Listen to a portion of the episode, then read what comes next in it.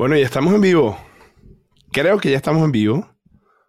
Sí, bueno, bienvenidos sean todos ustedes a este episodio 77, el último episodio del año de Coffee Power. Me perdonan la voz, estoy, estoy un poco ronco, pero bienvenidos y gracias a todos por estar acá.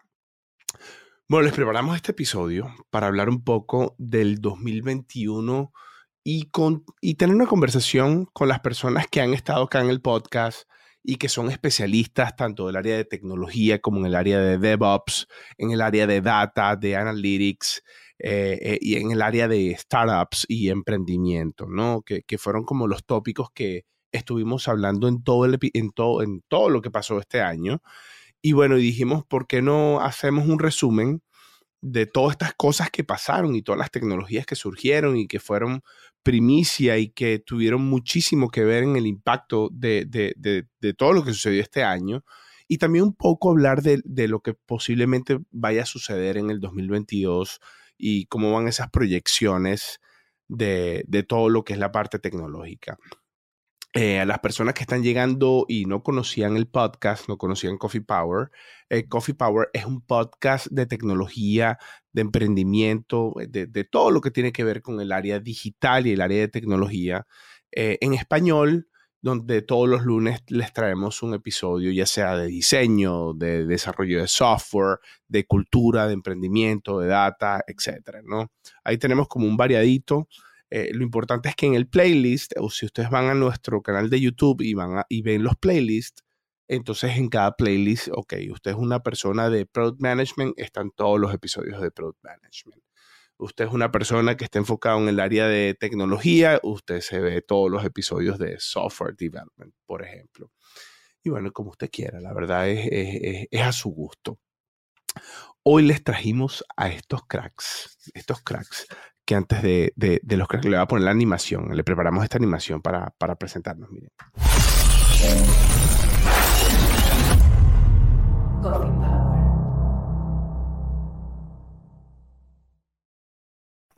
¡Boom! Y aparecieron los cracks. ¿Qué les parece? Eh, bueno, aquí tenemos a la señorita Yuri Niño, Natalia Triana y el señor señorito, también te voy a llamar señorito. Gracias. Don Tito Neira. Señores, bienvenidos a un nuevo episodio de Coffee Power. Muchas gracias, Os. Muchísimas gracias, Os. Gracias por lo de señorita. Ah, bueno, yo, yo siempre, hay que comenzar por ahí. Caballero, completamente. Tenemos un señor mala conducta, él se salva porque estamos acá en, canales digitales, pero bueno, dice, yo me voy a tomar un, me voy a fumar un puro, me voy a tomar mi trago, pero así bien, hermano, muy bien, muy bien que está disfrutándose, que se está fumando. Eh, ¿Se puede mencionar marcas? Porque claro, todavía no tenemos sponsors de cigarros. un código a pirámide 2014. Muy bien, muy bien. Entonces, bueno, como les dije, aquí tenemos a Yuri Niño, que es la especialista en tecnología y en DevOps específicamente. Tenemos a Natalia Triana, especialista en startups y emprendimiento. Y el señor Tito Neira, especialista en data y en analytics. Ellos se prepararon todos los puntos que vamos a hablar. También vamos a estar recibiendo preguntas de ustedes, del público. Eh, así que, bueno, cualquier interacción, cualquiera, cualquier sugerencia, la vamos a estar leyendo acá mismo Así que todo súper bienvenido. Yuri, voy a comenzar contigo. Entonces, y si sé utilizar esta cámara, estoy aprendiendo. Yo, para los en vivo soy más malo. Ajá, ahora De acuerdo. De acuerdo, dice Tito. no seas así, no, no. Vamos a abrir, Yuri, tu sección entonces, que es todas las noticias de emprendimiento, de, perdón, tecnología y DevOps. Así que bueno, aquí ya el micrófono es todo tuyo. Ay, pues muchísimas gracias, Os. Y, y, bueno, pues todo un placer estar acá con Tito, así esté fumando. Yo le di el link a mi mamá, pues me envíale un saludo, pero por favor, sin el, sin la pipa. Mala conducta. Mala conducta, sí, me van a decir que con quién me estoy juntando. Y, eh, y, también un, placer y un gusto estar acá con Natalia, hace mucho no, no la veía, todo el placer de trabajar con ella en el pasado y admirándola mucho. Entonces, pues muchísimas gracias. Eh, pues por la invitación, por la oportunidad para hablar de, de, lo que pasó en el 2021 en tecnología, que el 2021 tiende a parecerse al 2020 en términos de que nos, nos tocó seguir encerrados en la casa, lo cierto es que en tecnología pasaron un montón de cosas. Entonces, eh, pues bueno, voy a empezar, eh, como había puesto por ahí en un dibujo que compartí en LinkedIn, hablando de cuatro referencias que tomé para hacer una reseña de este año tan loco que se parece mucho al 2020, pero que en términos de tecnología eh, no, no, no, no fue tan monótono y tan parecido al 2020, salvo porque seguimos trabajando desde casa. Em, y bueno, pues voy a tomar referencia a cuatro fuentes, el, DORA, el estudio de investigación en DevOps, porque voy a hablar más enfocada en DevOps, entonces vamos a estar revisando acá algunos eh, hechos y algunos eh, facts o key facts en el, en el 2021 con relación a, a DevOps y con relación a tecnología. Eh, eso me va a servir para darle la introducción a algo que identifiqué en el radar de ThoughtWorks. No sé si ustedes lo, lo, revisan, las personas que nos están escuchando. Para mí ha sido una referencia desde que se empezó a publicar, porque le cuenta uno en términos de cuatro vértices o cuatro eh, aristas, mejor, bueno, ahora no sé que no vayan a crucificar los expertos en geometría, pero la diferencia entre un vértice y una arista, pero si no, Tito acá que es el profesor. Eh, pero básicamente cuatro categorías en las que se clasifican los temas que han sido o que están siendo tendencia en temas de tecnología. Y, eh, y, que justo uno de los puntos con los que abre el DORA se incluye allí como referencia. Y después vamos a estar revisando el, el, el, la, la, curva que nos presenta InfoQ en términos también de tendencias. Y voy a cerrar con un, artículo que publicó Gardner también con algunos temas. Entonces, eh, empezando con el DORA, eh, hay cuatro métricas en DevOps y cuatro métricas en general que impactan a grupos de desarrollo y a equipos DevOps en términos de implementación de tecnología. Y lo interesante acá sobre esas métricas es el número de personas que pasaron a niveles superiores de esas métricas. Entonces, voy a estar leyendo las cuatro métricas. La primera es la frecuencia de despliegue. Entonces, ¿qué tan rápido los equipos despliegan? Una, una compañía que ya está muy madura y que ha evolucionado mucho, pues despliega varias veces al día. Una compañía muy tradicional o bueno, todavía no sé si recuerdas la, cuando llegamos, cuando trabajé contigo y llegamos a la compañía en la que trabajamos, ¿cuánto nos costó el primer despliegue, no? Em, un montón de tiempo. Entonces, no lo voy a decir acá en público, pero no fueron horas. Y lograr llevar una compañía a que tenga la capacidad de desplegar a diario o que incluso despliegue en cada sprint, pues es toda una hazaña. Entonces, eh, esa es la primera métrica que está allí incluida. Sí, ahí, Yuri te diría también importante de, definir el tipo de despliegue, ¿no? O sea, porque una cosa es hacer un despliegue de un bug o de un patch o de un fix, que sí, lo puedes, si tienes un pipeline, lo subes a producción, puedes sacar siete al día, ¿no? Pero la frecuencia de despliegue es, digamos, cuando está enfocada en que tú des valor de manera continua en lo que estás haciendo, cuando terminas un sprint y tienes una nueva versión del producto, ya eso significa, o sea, ya no es la, no tiene sentido que lo saques diario, me explico. Entonces, ya viene un poco como que ¿qué, tipo de frecuencia de despliegue quieres medir? ¿La de las versiones mayores y menores o de las versiones patch and fixes eh, también, no? Sí, sí, eso es importante considerarlo acá. Y aquí estoy hablando de, mm, de, de, la frecuencia de los, no de estos cambios que reseñas en, en primera instancia como eh, grandes cambios o como versiones como tal de software, sino, por ejemplo, la corrección de un bug, que igual eventualmente en una compañía puede costar eh, horas y días.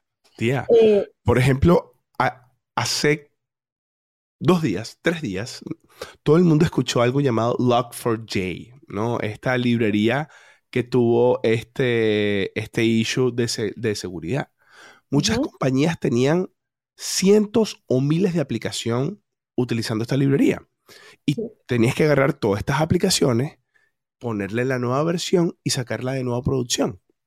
Entonces, ahí va tu punto.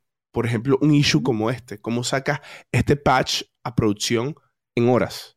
Tal cual. Tal cual. Y yo vi por ahí algunos equipos eh, haciendo el archivito en, eh, en, una hoja de cálculo, para no decir marcas, entonces no voy a decir eh, la marca de la hoja de cálculo, pero sacando el inventario de los repositorios en hoja de cálculo y, y, mapeando quién iba a aplicar el parche. Lo más triste es que ya vamos en el tercer parche, o sea, eso empezó hace un par de semanas y nos dijeron, hay que actualizar a la versión a un número de versión específica. A los dos días, momento que esa versión eh, no, no solventa de todo la, la, vulnerabilidad que tenemos. Y entonces, ok, yo ya a mano había cambiado los archivos POM o los archivos, eh, los punto, los punto Gradle para, eh, ¿para qué? Cuando, pues, cuando no usamos Maven.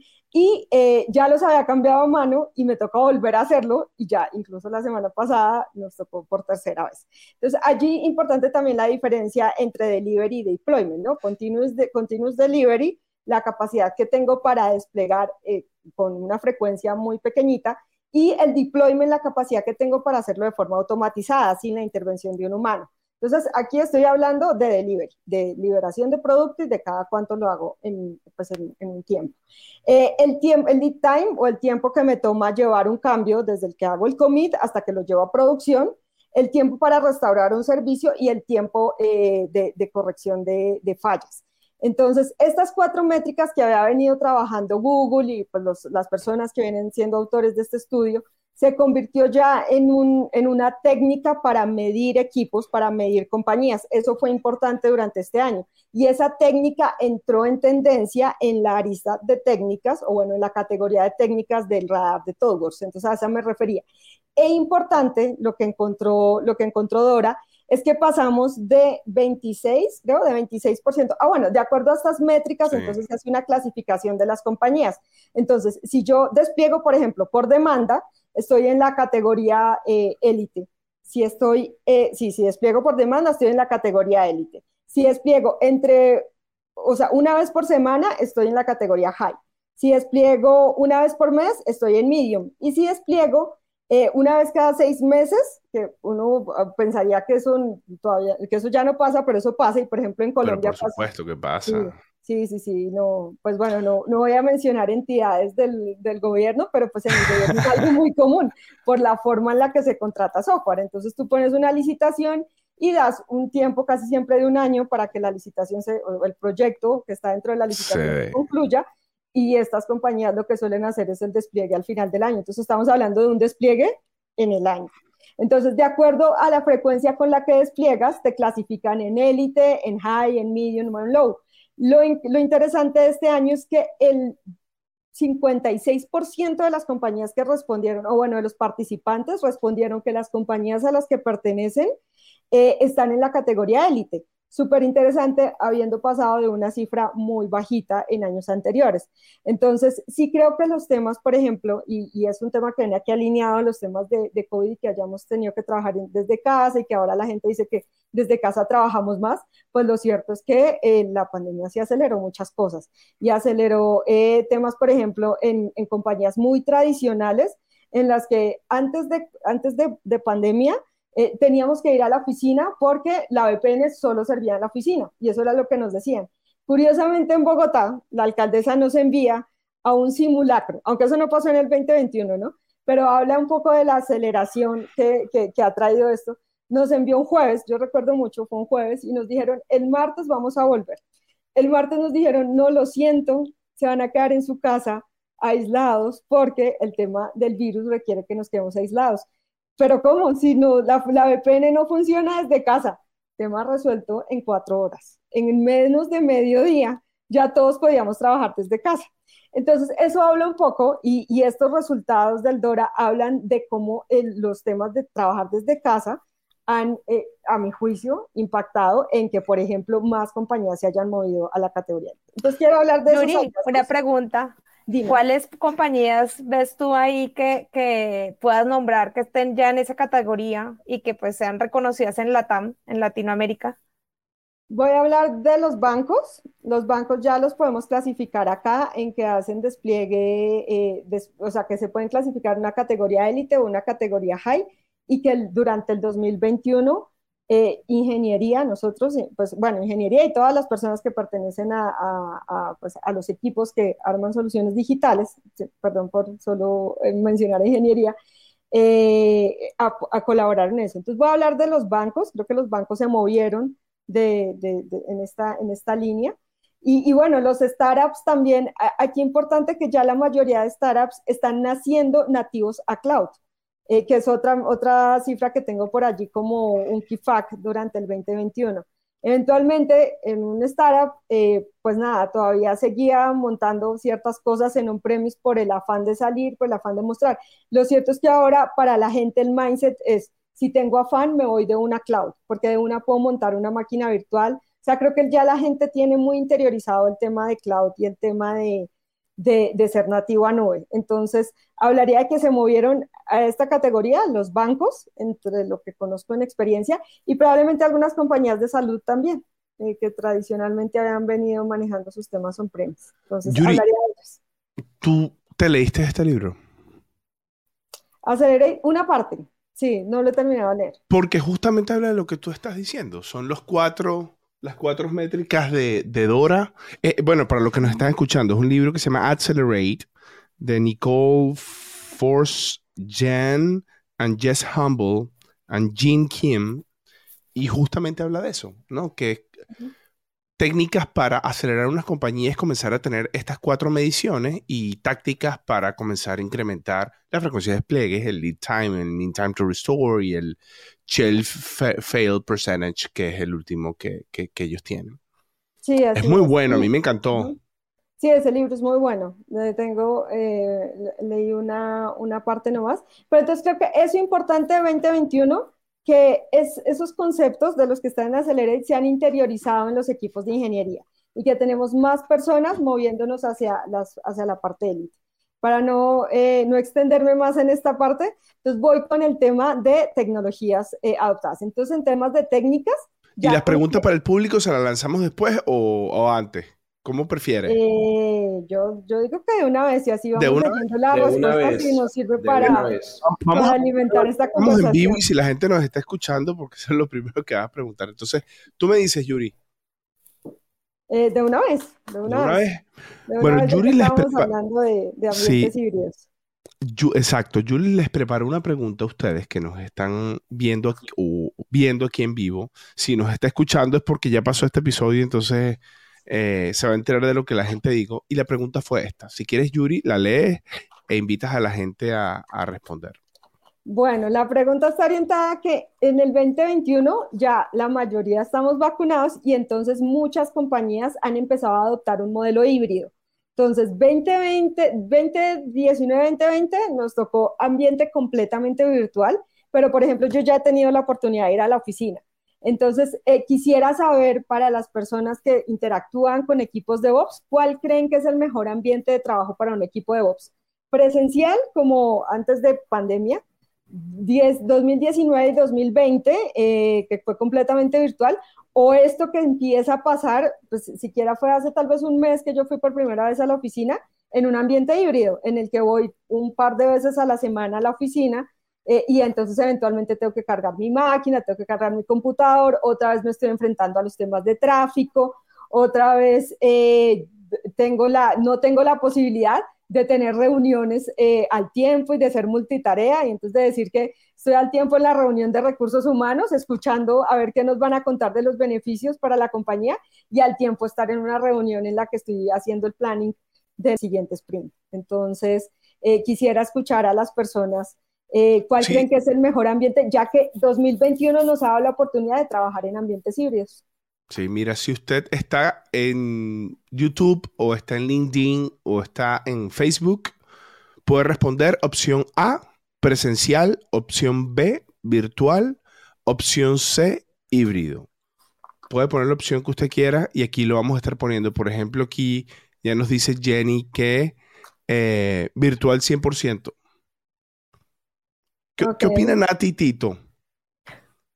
Pues eso yo creo que depende también, ¿no? De los esquemas de cada, de cada empresa y cómo, cómo estén desarrollados en ese ambiente que nos mencionaba Yuri, sí, de acuerdo a la madurez que estén, pues lo pueden adoptar como, como ven para estos equipos y sobre todo por el tema en que las, los talentos ahora están, y lo veíamos con startups, están como muy eh, dispersos eh, y no están en la misma, inclusive en el mismo país, están trabajando en diferentes geografías. Entonces creo que pues depende mucho de cómo está constituida la empresa, el nivel de madurez y cómo están sus equipos distribuidos, porque si estamos hablando de equipos en los que ya nacieron en diferentes geografías, eso lo voy a conversar un poquito cuando ya entre yo en materia, pero creo que pues obviamente va a depender de esas características.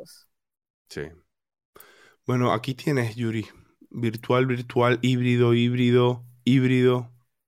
Tenemos empate, pero ya completamente presencial, creo que no es considerable para ninguno. O sea, lo que para mí antes que era lunes a viernes en la oficina, creo que eso no es ya considerable.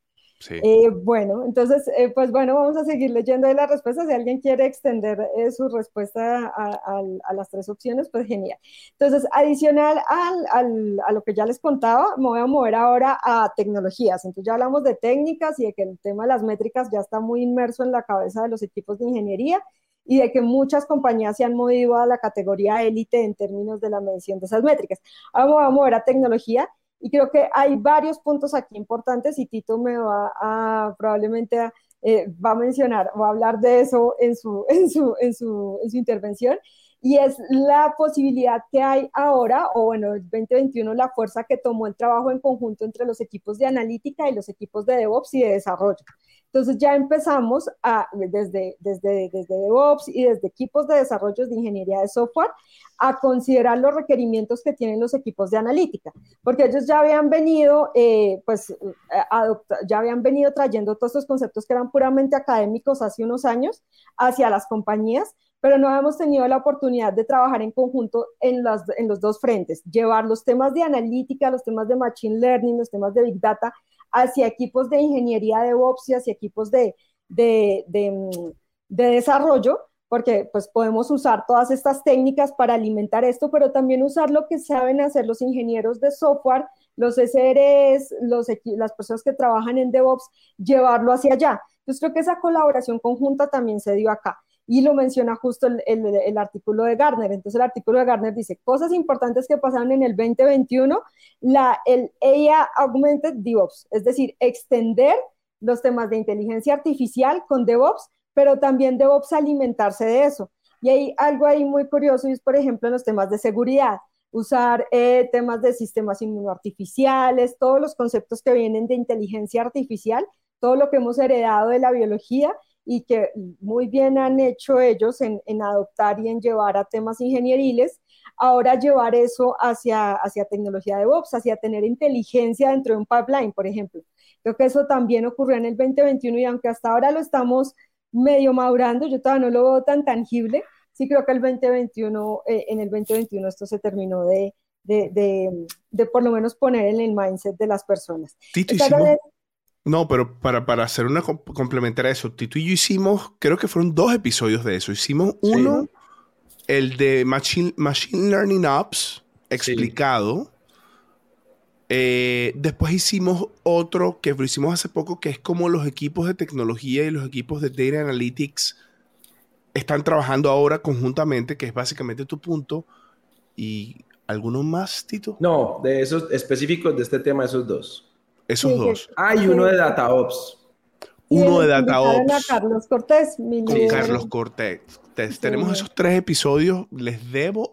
De hecho, ¿sabes qué? Les voy a buscar los números de los episodios y se los voy a poner acá.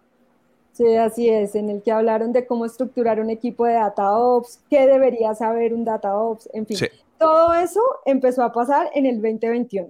En el 2021 recuerdo que varias personas que estaban en el equipo de Tito, cuando trabajaba con Tito, empezaron a pasarse de ser ingenieros de datos a trabajar en el equipo, eh, en los equipos que implementaban DevOps. Y justo lo menciona el artículo Gartner, también me parece muy chévere eso, y es que igual no hemos estado alejados de lo que ha sido tendencia mundial. Otro tema que menciona el artículo de Gartner para 2021 eh, como importante, Cloud Native, o sea, que ya hay muchas organizaciones que nacen nativas a cloud. Es decir, eh, ya tienen el mindset de que si yo necesito implementar una función para algo, no me voy a montar una aplicación que primero voy a poner aquí en mi máquina local y luego voy a llevar a la nube. No, ya ya estoy pensando en una lambdita o en una cloud function o en una Azure function. Entonces, eso de estar pensando nativa nube y de que mi arquitectura sea nativa nube está presente ahí, pero con una salvedad. Y justo que ya lo escuchaba, y es que con todos los incidentes, que tal vez sea la parte con la que cierre, vamos a dejar las historias tristes para el final, es que, es que, o sea, se cae, se cae AWS y la gente dice, sí ve, porque es que no es multicloud, porque es que no es cross cloud. Vaya, vaya y diseñe la arquitectura. Creo que ese es uno de los desafíos que nos impone el 2022. No es sencillo diseñar como, o sea, ya, ya estamos en el punto en el que nos estamos exigiendo sobre algo que yo creo que de forma muy eh, muy inteligente alcanzamos durante el 2021 y era ser nativos a nube. Entonces, ya éramos nativos a nube, tenemos nuestra lambda, pero ahora se cae AWS y entonces nos juzgan y porque no tiene una Azure Function que le respalde la lambda que, se le, que le dejó de funcionar. Pues porque diseño una arquitectura que sea eh, cross cloud y que sea pensada para que yo con mi, eh, mi, mi, mi código en Terraform sea capaz de correrlo y listo, tengo aprovisionada la, la subfunction y para que me reemplace la lambda. Entonces, eso ya se impone para 2022, pero sí creo que el 2021 nos ha dejado como aprendizaje eso, que igual yo lo veo como un desafío en términos de ingeniería por la, dificultad y lo complejo que es.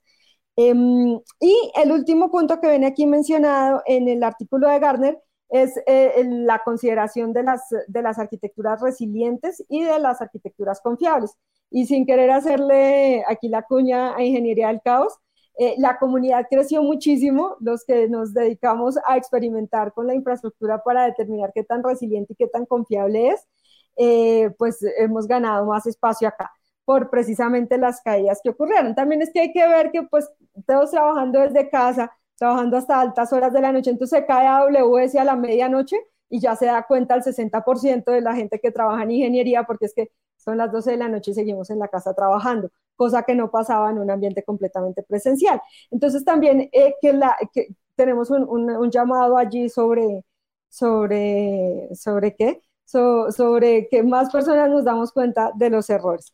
Y eh, quisiera ya tal vez cerrar eh, un, algo también muy, muy chévere que pasó en el 2021 en términos de tecnología, y es los temas de infraestructura, Continuous Infra Automation, y es la posibilidad de aprovisionar infraestructura eh, de forma continua. Entonces aquí viene, ya mucha más gente sabe de Terraform, mucha más gente sabe de Pulumi, mucha más gente ha interiorizado el hecho de que tenemos que usar los conceptos de branching y todo lo que nos dejó eh, y, las estrategias basadas en branching para aplicarlo ahora al aprovisionamiento de infraestructura. Entonces, esa posibilidad de, de, tener una rama en la que tengo el código que me aprovisiona la infraestructura de cierta manera. Yo siquiera pienso que ya ni siquiera interactuamos con la consola, sino que las personas que trabajamos en equipos de Ops eh, escribimos código para aprovisionar la infra y ese código ya tiene peer review, ya tiene, ya funciona bajo un pull request, ya, en fin. Y yo ya también he visto muchas personas que trabajan en desarrollo de software hablando en el cotidiano de Terraform, de Pulumi, de venga, yo le ayudo a revisar el script, en fin, creo que todo eso pasó en el 2021 y estos eh, artículos lo respaldan. Y em, antes de, me voy a mover al, al, al, al estudio de InfoQ, ya hablé del, del, del DORA, hablé del, del estudio del, del, radar de Dogworks, que, que nos deja como pues enseñanza también el mapeo casi hacia técnicas, las tecnologías, y es el tema, la presencialidad que tienen los temas de inteligencia artificial y de, y de data allí. Y eh, me moví a Gartner, que resalta también esto, y voy a cerrar con el de InfoCube, que sí tiene como una lectura de dos temas que me parecen a mí súper importantes y en los que creo que va a trabajar en el 2022 eh, los proveedores de cloud. Y son los temas de FinOps y los temas de, em, de sustentabilidad o de la consideración del medio ambiente desde los equipos de ingeniería. ¿Qué pasa? Que la infraestructura, aunque uno no lo crea, contamina un montón. O sea, las emisiones de carbono y todo lo que, o sea, el costo ambiental que está generando eh, la infraestructura que estamos necesitando para correr nuestras aplicaciones está teniendo un costo ambiental alto y los proveedores de cloud han sido conscientes de eso, tanto que AWS, eh, que pues es el autor del Web Architected Framework y que a partir de allí también salió el Cloud eh, el Cloud Framework de Google y un una versión Web Architected Framework de, de Azure, eh, incluye AWS en esta última versión, incluye los temas de, espero estarlo traduciendo bien, son los temas de sustentability, sustentability o sustentabilidad y la consideración del medio ambiente y del impacto que tiene lo que hacemos en el día a día sobre el medio ambiente, que Bill Gates ha dicho es nuestra siguiente, nuestro siguiente cisne negro allí el que nos espera y es que el, ambiente nos va a empezar a, pasar cuenta de cobro por lo que estamos haciendo con él. Entonces, esa consideración y, la preocupación que han manifestado eh, los, uh, los proveedores de cloud está mapeado en la categoría de early adopters en, en esto. Entonces, cuando yo como compañía ya le digo a mi cliente, vea, yo le estoy dando esta infraestructura o le estoy dando esta aplicación de software, pero con un costo mucho más bajito en términos de impacto ambiental, créanme que el cliente lo va a considerar. Google justo en Google Flights, ahora si uno va a Google Flights y va a buscar un vuelo, te dice, este vuelo tiene más emisión, o sea, contamina más, tiene más emisión de carbono que este otro. Y créanme que para mí es una consideración y es algo que pongo en balance sobre el precio porque pues si uno tiene una conciencia allí sobre el impacto que va a tener a nivel ambiental, pues eh, eso. Y eso pues eventualmente también impactará en el precio de los tiquetes. Eh, y los temas de FinOps, la consideración de costos. Entonces como que nos vinimos como locos a usar la nube, pero ahora nos, estamos, nos está costando el bolsillo. Entonces estamos invirtiendo en equipos especialistas en eh, optimización de costos. Entonces eso también lo vi yo muy presente en el 2021. Y voy a cerrar con cuatro, eh, tenía cuatro historias tristes en el 2021. Creo que de esa también hiciste un en vivo o un episodio, fue el tema de Facebook. Y que todos nos volvimos expertos en BGP.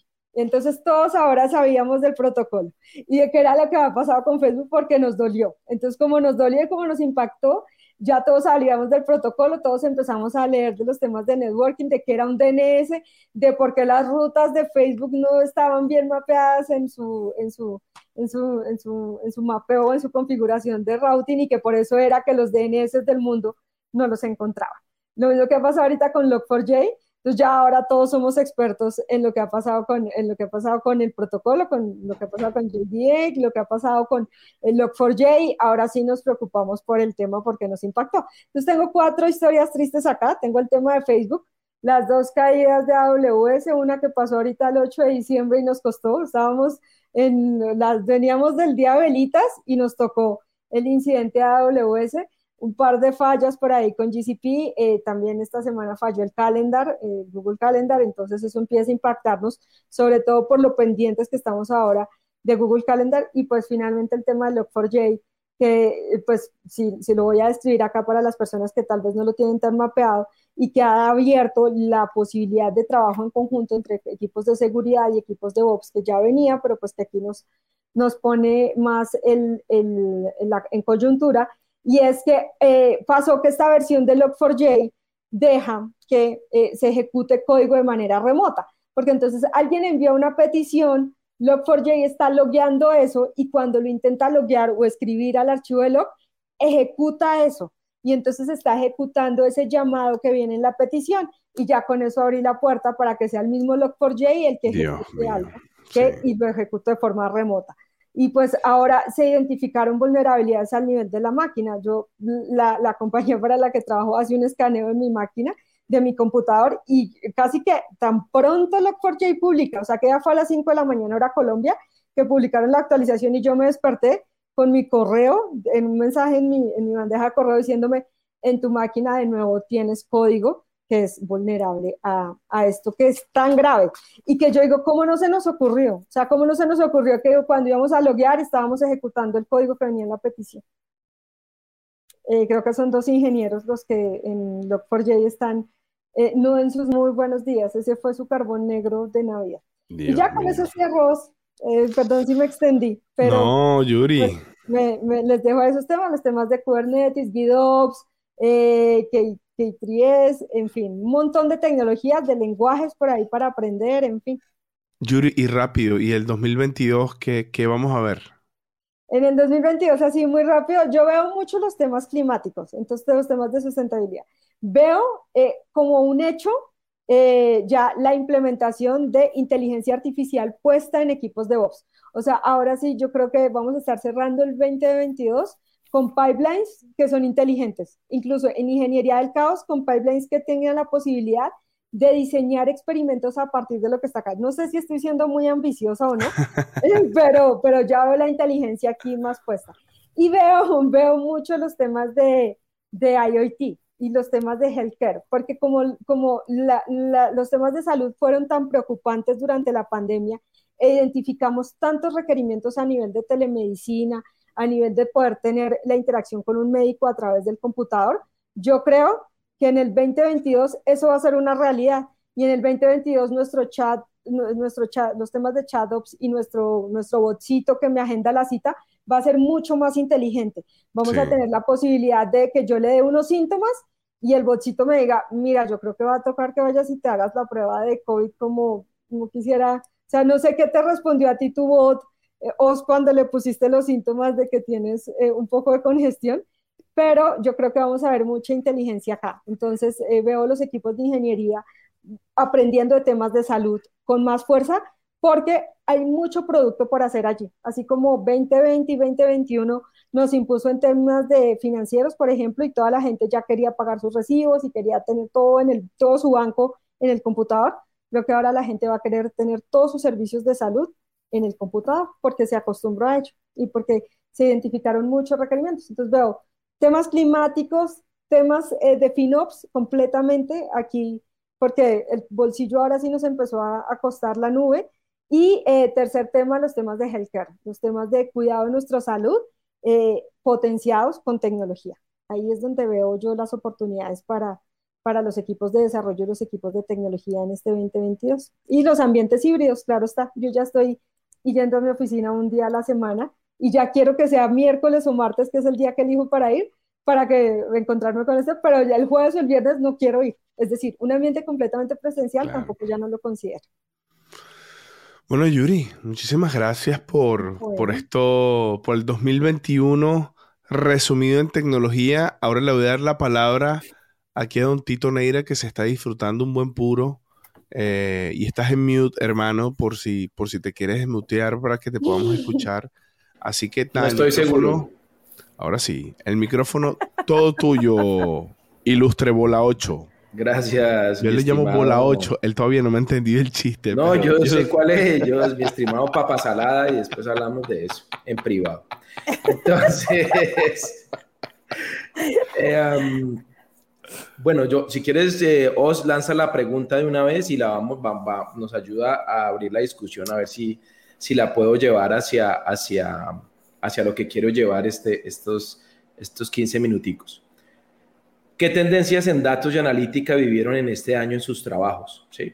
Em, sabemos, digamos, que los que estamos aquí o que os invita a, a estos eh, escenarios de discusión, charla, eh, muchos, por no decir que todos, trabajamos como en empresas o en... Disculpa, te interrumpo. Esta pregunta es para ustedes. Sí, sí, sí. Que nos están viendo, que están conectados con nosotros. O sea, Tito le quiere abrir preguntándole esto a ustedes. Así que mientras Tito va explicando acá, piensen eh, eh, o, cuéntenos un poco cuáles fueron esas estrategias que vieron en sus trabajos. En sus trabajos, gracias. Entonces, cuando uno, digamos, habla de los expertos o todos estos estudios de tendencias, como que ve uno lo último en tecnología. Sí, creo yo que pues los que mencionaba Yuri es lo último que muchas empresas quieren alcanzar o quieren estar haciendo, ¿cierto? Pero siempre hay una serie de pasos para llegar allá. Entonces, si bien creo yo que hay que ver esas tendencias, también hay que ponerlo siempre en estas charlas en perspectiva, es decir, en dónde estoy y hacia dónde quiero estar y que no es a veces, lastimosamente en el tema de datos y analítica, no es algo que me pueda saltar, ¿sí? Porque lo primero, digamos, en, estas, en estos temas de datos es tener los datos. Y suena básico, ¿no? Pero pues hay dos diferenciales grandes, digamos, entre, como mencionaba Yuri, empresas nativas en nube, que ya tener los datos en nube, eh, estructurados de la manera que se consumen, eh, facilita mucho el trabajo que viene después de, analítica e inteligencia artificial. ¿vale? Entonces, por eso separo yo esas dos empresas y, lo veo también en las, y los, y los retos, digamos, dentro de este año son diferentes para esas startups que ya tienen los datos en nube y para empresas, digamos, eh, tradicionales que están en un proceso de transformación o que se han transformado ya de una manera importante, pero los retos son diferentes, digamos, y las tendencias que uno ve en esos dos escenarios son diferentes. Tito, ¿y qué, retos vistes tú en tu compañía? Eh, eh, ¿O qué tendencia vistes tú en tu compañía sobre datos y analítica este año? aquí lo interesante es que nosotros trabajamos para empresas de diferentes niveles de madurez. ¿sí?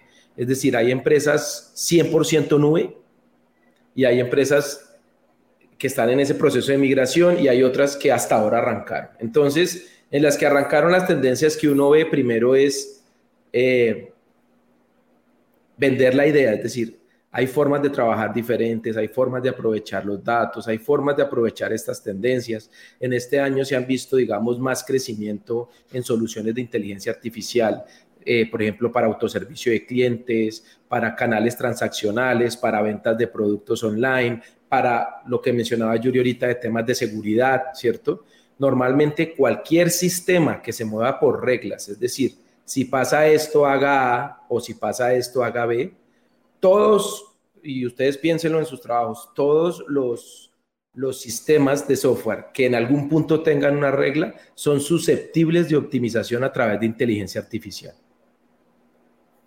Entonces el reto es cómo embebo yo la inteligencia artificial para que no me afecte el funcionamiento del sistema. Entonces, si uno lo piensa así, o sea, hay inteligencia artificial en muchos, en muchos campos a trabajar. Entonces, normalmente lo primero que hacen las empresas es lo más, lo que más fácil se mueve por experiencia y he visto la tendencia es todo el tema de marketing, ventas, ¿Por qué? Porque ya hay grandes jugadores grandes, las grandes Big Tech ya tienen la tecnología para consumir esos modelos que la empresa hace y poder tener una mejor publicidad, por ejemplo. ¿Sí? Eh, yo me atrevería a decir que, no sé, hace 20 años, desde hace 20 años que empezó a crecer la publicidad digital, vienen desarrollando eh, formas de servir publicidad de una manera cada vez más inteligente. Entonces, lo que he visto en muchas empresas entrantes es, yo quiero optimizar la forma en que sirvo publicidad. Y la forma de, optimizarlo es utilizar los mismos datos de sus clientes para poder buscar otros clientes similares y poderlos ser más costo efectivo al conseguirlos. Entonces, eso como de los nuevos entrantes, buscan mucho el tema comercial y es como lo que se puede justificar más fácilmente. Ahora, en empresas, en empresas que ya hay un establecimiento, ya hay áreas de datos, analíticas, eh, ya empiezan a haber MLOps, Machine Learning Ops, tienen lagos de datos, tienen más capacidades desde lo tradicional, ya llegan migrados ahí, ya empiezan a ver otros usos. Ah, yo ya hice mi producto digital, pero me están haciendo fraude. Y ven que las solo reglas de decisión en fraude les quitan muchos clientes. Bueno, ¿cómo puedo meter un modelo de inteligencia artificial ahí para que mitigar el fraude, protegerlo, pero igual seguir vendiendo acelerado como lo es digital. ¿Sí? Ese, digamos, entonces ya son otros usos. Los uso, los uso para mitigar fraude, los uso para mejorar los sistemas, los uso para entender mejor mi cliente. Es increíble, pero muchas de las empresas, y me atrevo a decir que las grandes empresas del mundo, si uno les pregunta quién es su cliente, eh, pues dan muchas definiciones desde experiencia de usuario y demás, pero lo pueden construir desde sus datos. Entonces, cuando ya empiezan a tener las capacidades, como que aflora la creatividad, ya pasamos el primer espacio, que era, sí, de pronto optimizar, comercial y demás, y ahora vienen los siguientes espacios en donde, como decía Yuri ahorita, eh, digamos, cuando ella me menciona que el gran reto del 2022 es usar toda esta inteligencia artificial, machine learning y demás, específicamente en la labor de DevOps, claro, hay un espacio gigante y es cómo combinamos, y lo vimos en el episodio de ingeniería y analítica, todas esas capacidades analíticas para mejorar el, el trabajo, en ese caso específico de, de, de, DevOps. ¿sí?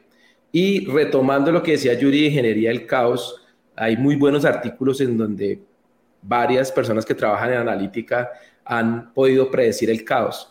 Entonces, eso es lo último que hay en investigación analítica. Yo creo que eso te serviría mucho a todos los ingenieros que trabajan en ingeniería del caos, porque la analítica también me puede ayudar a, a predecir el caos, aunque no lo crean. Claro. Pero sí me puede ayudar en eso. Entonces, son esas aplicaciones. Entonces, empresas más maduras, uno las ve ya ahí, ¿no? eh, utilizando la analítica, la inteligencia artificial, machine learning al límite.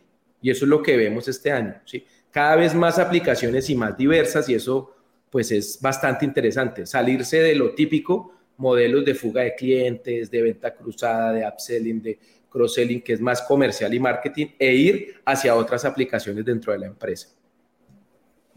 Y Ah, dale, dale, dale, dale. No, quería preguntarte, Tito, algo que me pareció muy curioso en los temas de data es que hasta, o sea, empezando 2021, eh, nuestra preocupación era aprender de, tipos de datos estructurados, no estructurados, de aprendizaje supervisado, no supervisado. Yo tuve que estudiar todo eso porque no, no, nunca fue mi área de, pero empecé a estudiarlo. Pero creo que el 2021, en medio de toda la aceleración, pues ya nos permitió adoptar esos conceptos y ahora me estoy preocupando un poco por el sesgo. Y es una preocupación que he visto en, en, varias personas que hacen implementación de DevOps. Entonces yo quería preguntarte si ya en tu experiencia has visto que las compañías están en este punto en el que ya aprendimos, manejamos el lenguaje, nos podemos comunicar en términos del vocabulario que usan los ingenieros de datos, los científicos de datos, pero ya ahora tenemos otras preocupaciones y es eh, el, el uso de, y que nos estamos cuenta, dando cuenta de que esto que encontramos como solución tiene su, su, su, lado, su lado oscuro, por ejemplo, el tema del sesgo. Yo ya empecé a leer eso. No, no es un lado oscuro, eso está todo demostrado matemáticamente. Dios mío. Dios mío. ¿Cuál es el tema? Cuando él sale así es porque va a decir. no, pues es que me empecé a leer. Con un cigarro en la mano, Dios mío, qué peligro. yo, todavía no he llegado ni a dos cigarros más porque mi mamá está viendo el episodio. Sí, toda salir con cigarro. ¿Cuál es, ¿Cuál es el punto ahí importante, digamos?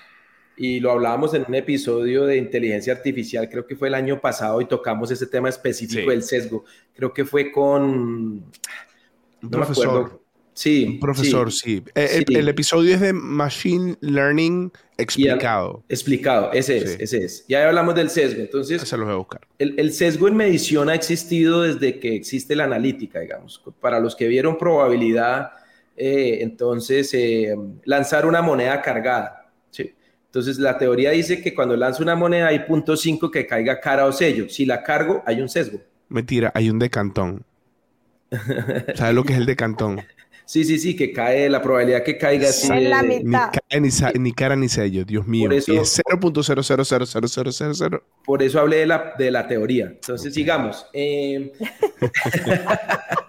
entonces, hay un montón de teoría al respecto que se empieza a aplicar, ¿sí? Entonces es como, por ejemplo, ahorita todo el tema de análisis de, datos textuales, de voice to text, de, speech analytics, todo eso viene hace, no sé, 80 eh, años en la escuela eh, francesa de analítica y tienen mucha teoría al respecto. Entonces, lo chévere de eso es que ya se hizo la teoría y ahora empezamos a ver las aplicaciones como las que tú mencionas. Entonces, hay mucha documentación eh, para los que estén interesados en el sesgo, y es muy importante porque el sesgo de modelo existe y cada vez entre más automaticemos la analítica, que era la para introducir la siguiente tendencia es la automatización de la analítica, tiene que haber profesionales, tiene que haber tecnología monitoreando esos sesgos. Porque se pueden monitorear, se pueden mitigar, se pueden, de hecho, eh, eh, modelar, digamos, matemáticamente para poder mitigarlos, pero el sesgo siempre va a existir por una simple razón, porque los modelos y los algoritmos ven el mundo a través de los datos. Entonces, si los datos están sesgados, el modelo va a tener un sesgo. Lo importante es conocerlo y saber en dónde me aporta o no. Y aquí quiero ir a uno de los comentarios que dice Andrés Felipe Luna. Eso justamente te iba a hacer. Andrés hizo un comentario perfecto. Estábamos conectados mentalmente. Sí.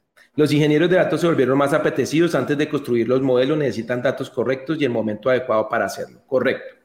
Entonces... Andrés. Andrés. Total. Entonces, ahí es eso, o sea, y hay que entender los datos. Entonces, en esa tendencia de automatización que dice, no, el automachine learning hace todo, empiezan a... Ahí, ahí está la caja negra y ahí está el lado oscuro cuando uno pretende que realmente esas capacidades de automatización van a hacer todo, no es tan cierto, porque existen, y hay otros puntos a tener en cuenta, no me quiero volver el capítulo de analítica, pero en esa tendencia de auto machine learning está el sesgo del modelo. Y hay que mitigarlo, no es que las máquinas tomen decisiones y ya y, no pasó nada porque hay que entender el sesgo y eso está muy documentado, por ejemplo, en los sistemas autónomos como los vehículos, ¿sí?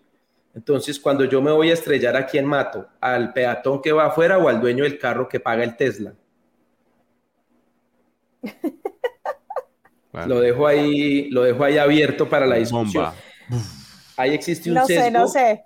Pues Sí, sí recuerdo yo una escena de Yo Robot, de, sí, es de Yo Robot, sí, sí, creo que sí, de una de esas. De Sí. una de esas películas, de, creo que sí es la de Yo Robot, Sí. en la que sale Will Smith y dice, si, si el, el algoritmo toma la decisión, o sea, él sobrevivió, había un accidente, eh, la niña tenía menos posibilidad de vivir a ojos del robot, Claro. entonces el robot lo salva a él y él dice, eh, no, o sea, el, el algoritmo estaba sesgado porque quien debió salvarla fue ella y él vive pues con esa frustración. en- Y con eso, y no nos pusimos de acuerdo con Yuri, pero con eso veo la siguiente tendencia, que es una tendencia de las implicaciones éticas Hmm. de, de este tipo de, de automatizaciones, de decisiones y demás, que eso ya entra en toda la parte de RegTech, que es la tecnología para la regulación. ¿sí? Entonces no la podemos dejar de lado, debemos no solo automatizar esto que nos parece espectacular, los modelos, los lagos de datos, el procesamiento en nube, todas esas tendencias ya se vienen dando. Y de hecho, cuando una empresa empieza a hacer analítica, yo le digo, lo mejor es que empiece en nube. Y ahí Yuri ya habló todo lo de nube, entonces eso yo me lo ahorré. Entonces, es, es la misma tendencia, pero aplicada en analítica. Ahora bien, hay que tener en cuenta, y muy fuerte, y hay muchas discusiones a nivel global sobre el uso ético de datos. Y las principales demandas a las grandes Big Tech ha sido sobre eso. Llevan 20 años explotando los datos o más sin una regulación fuerte ahí.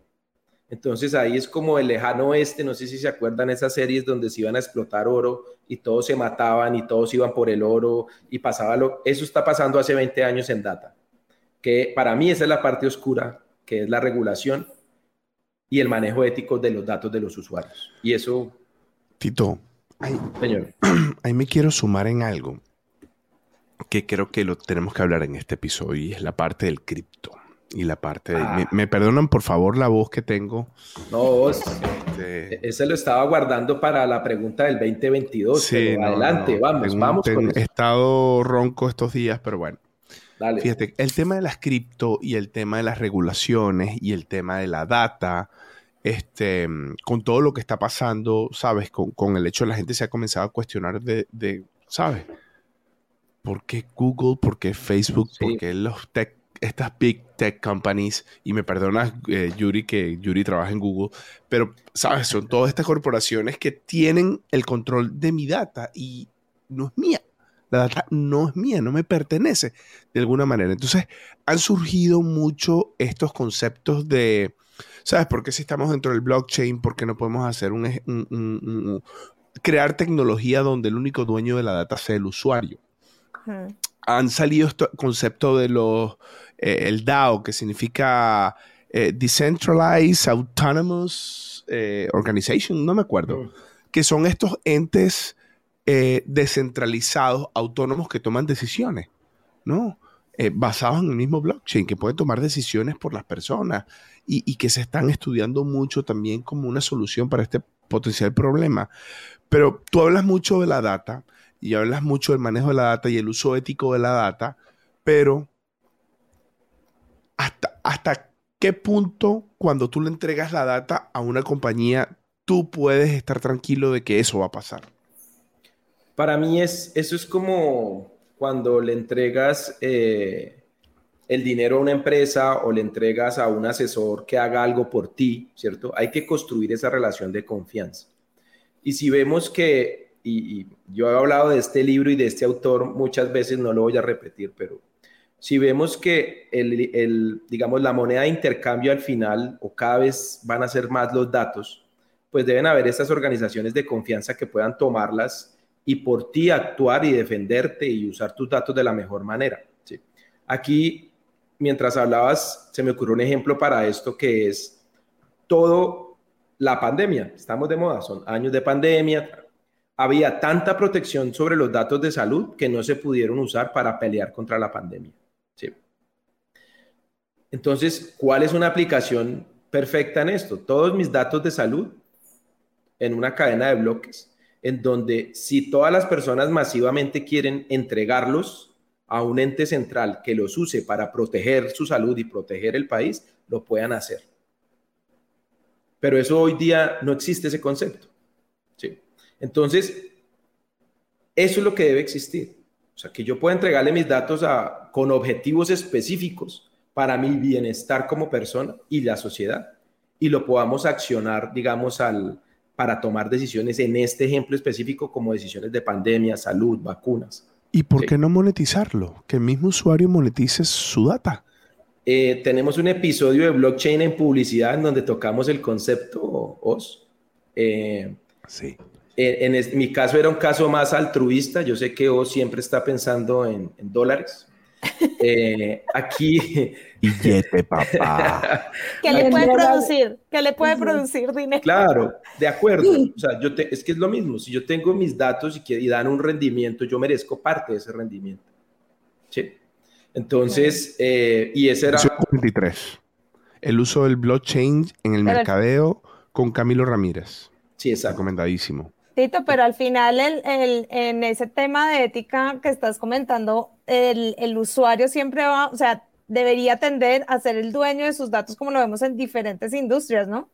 Que pues tiende un poco más hacia, hacia dar ese poder al usuario en cuanto a su data que está compartiendo. Vemos eso muy marcado en el sector financiero, con todo lo de Open Finance y todo lo que está pasando ahí, ¿no? Aquí lo complejo es que los sectores que manejan más volumen de datos son los menos regulados. Ok. Sí.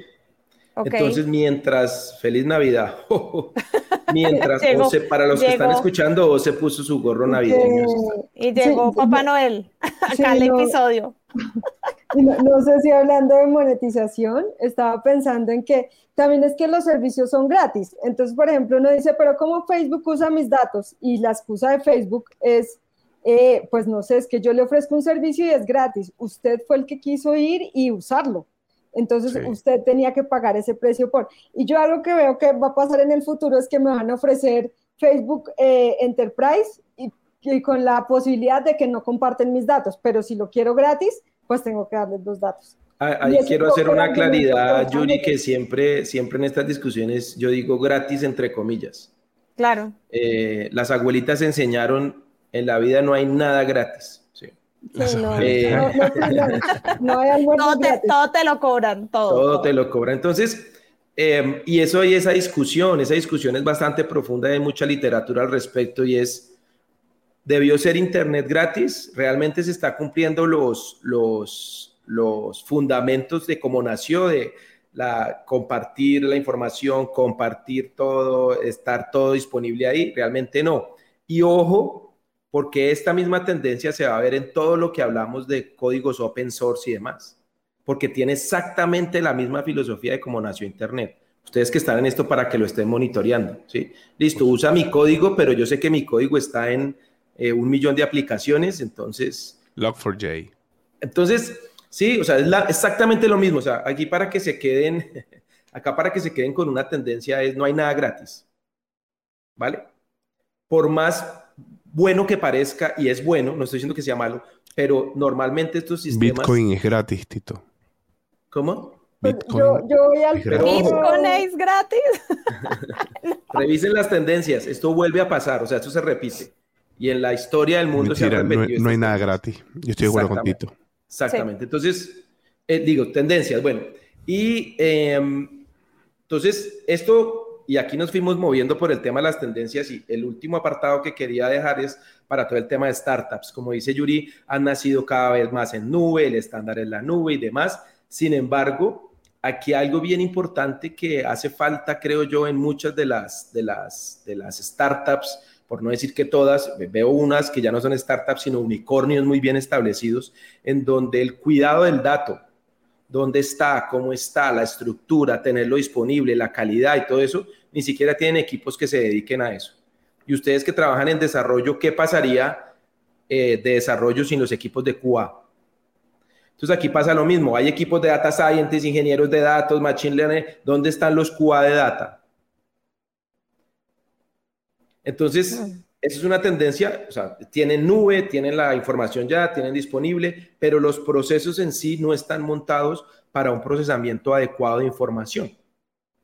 Entonces, eh, no quiere decir que con que esté en nube, que con- y, y Yuri lo mencionaba en su ejemplo de desarrollo de software, algunas startups por salir rápido hacían ciertas cosas. Aquí es listo, salgo en nube y demás, con los datos pasa lo mismo. Salgo rápido y demás, pero el cuidado del dato y los roles específicos que se necesitan para tener los datos listos para hacer algo más, Ujú. no los tienen. Y eso es gravísimo, porque, o sea, por ejemplo, no tomando decisiones con data que no es confiable y si, y si, si, está, si en su mindset está que usted haciendo las cosas bien, pues eh, es, es, Tal es grave, cual. es crítico. Y Pues aquí quería poner, eh, o si nos puedes poner aquí en la pantalla, Oscar Eduardo Estrada nos dijo algo, la consolidación de datos, la calidad y el tratamiento acelerado de datos. Este es un punto súper importante. ¿Sí? Y creo que cada vez, a veces hay empresas que van, por eso les digo, aquí no se puede uno saltar los pasos, pero pasa. Hay empresas que ya van inteligencia artificial, chatbots, modelos, recomendaciones automáticas, y pregunta uno, muéstreme su equipo de QA de data.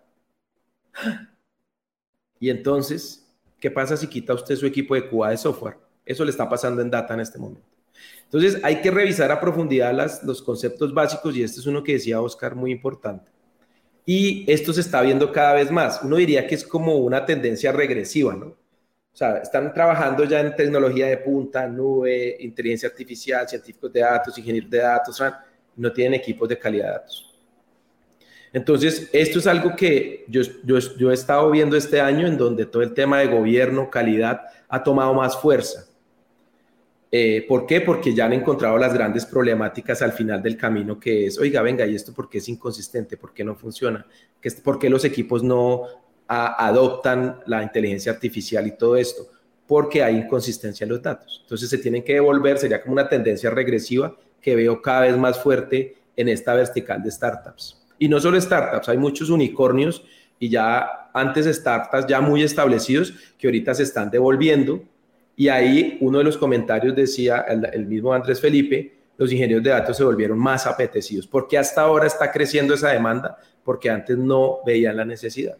Entonces, como tendencia del otro año, el fortalecimiento de esos equipos de ingeniería de datos para volver a lo básico, tener la data necesaria, pues para despegar en, el uso de esos, de, de, mayor adopción de esas, de esas herramientas tecnológicas que ya tienen muchas de esas empresas. Y nuevos roles, ¿no? Muchos nuevos roles en esto, porque pues es, para mí, pues es algo que se viene usando hace años, pero como se está usando hoy día, de, se desarrollan muchos roles nuevos, que también tenemos un episodio, creo que era el de Machine Learning, sí. explicado también, donde Ahí hablábamos de, de, de, los roles. Eh, y eso se viene el otro año. Entonces, muchas tecnologías, como yo dijo, pero también mucha capacidad en personas para poder sacar estas iniciativas adelante. Claro, ya, ya veo yo abogados aprendiendo de data. Sí, total. Éticos, claro. Mira, yo me leí un artículo que decía que los nuevos roles de, es de... El Harvard Business Review, eh, creo, creo que lo leí ahí. Hay tres nuevos roles en Data Analytics que van a predominar la industria y son los sustainers, los explainers y los trainers. Trainers, los que entrenan el modelo. El sustainer es el que vela porque el modelo no tenga el bias y el, y el comportamiento ético del modelo. Y el explainer es el que le puede responder ante una regulación y ante una el abogado, ¿no? O sea, eh, ante un gobierno, ¿por qué una máquina tomó una decisión que afectó de una manera X a un usuario? Porque ya el momento de que el modelo esté entrenado y toma una decisión, el humano pierde el control, ¿no? Lo, lo toma la máquina. De acuerdo. ¿no? Y necesitas ese tipo de roles que es lo que dice Yuri, el montón de abogados. Tito. Os. Viejo, eh, yo no me quiero ir sin preguntarte con toda esta movida de, de la, el Web 3.0, ¿no? que todos sabemos que, que es un poco un término del marketing de todo lo que está pasando con respecto al blockchain y al, y al tema cripto, que me parece, a mí me parece fenomenal. A mí me parece fenomenal todo lo que está pasando. No quiero decir que invertir en cripto sea cool ni que van a hacerlo. No, me, refiero sobre la tecnología y todo lo que está pasando alrededor de todo esto. ¿Cómo crees tú eh, porque yo creo, yo creo que vamos a ver muchísimas cosas de estas el año que viene. ¿Y cómo crees tú que los equipos de datos y analítica y las soluciones de datos y analíticas van a apalancar y ayudar a la movida cripto el año que viene? Digamos ahí está relacionado con lo que hablamos hace un momento, que es cómo consumo la data de una manera descentralizada.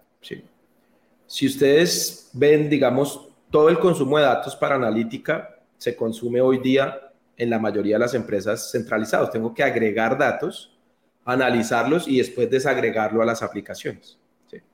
Aquí el reto es que cada vez, y eso se va a seguir presentando, no sé si el próximo año, yo, yo realmente no creo que el próximo año cambie todo de cómo se consume datos, pero sí se van a empezar a ver aplicaciones de esas, es decir, yo tengo que empezar a consumir esa data de una manera descentralizada, como lo es eh, todas las soluciones de cripto, ¿sí? o como en general lo es el blockchain.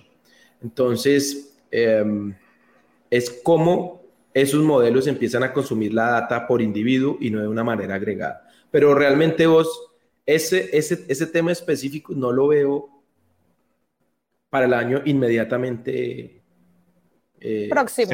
próximo, para el próximo año. Sí. para dentro de unos eh, días.